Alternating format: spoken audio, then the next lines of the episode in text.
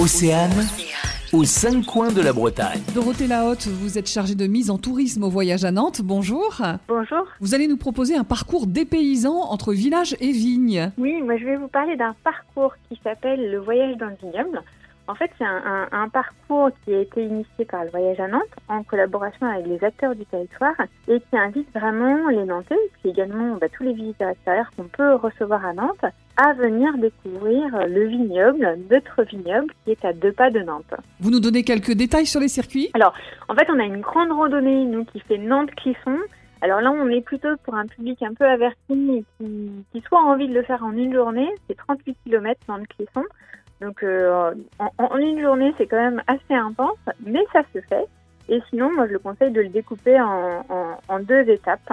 Alors sur cette randonnée, on longe vraiment euh, la Sèvre, euh, cette rivière euh, qui est entre Nantes et Clisson. Donc c'est un peu tout l'intérêt. Et puis on est aussi bah, au travers des vignes, on passe par des domaines viticoles, et ça nous permet aussi bah, de découvrir à la fois euh, Clisson. Euh, on peut d'ailleurs commencer par Clisson et partir de Clisson, et puis ensuite remonter tranquillement en passant par Gorges, euh, le Palais, en découvrant aussi le musée du vignoble au Palais, parce que l'idée c'est de faire des arrêts et de découvrir quand même euh, ces territoires. Et puis ensuite on rejoint Vertou avec la chaussée des moines et on arrive jusqu'à Nantes. Voilà, on fait une belle balade pour une journée ou sinon à découper en deux jours. Un parcours dépaysant en effet. Merci euh, Dorothée pour ce voyage dans le vignoble entre Nantes et Clisson.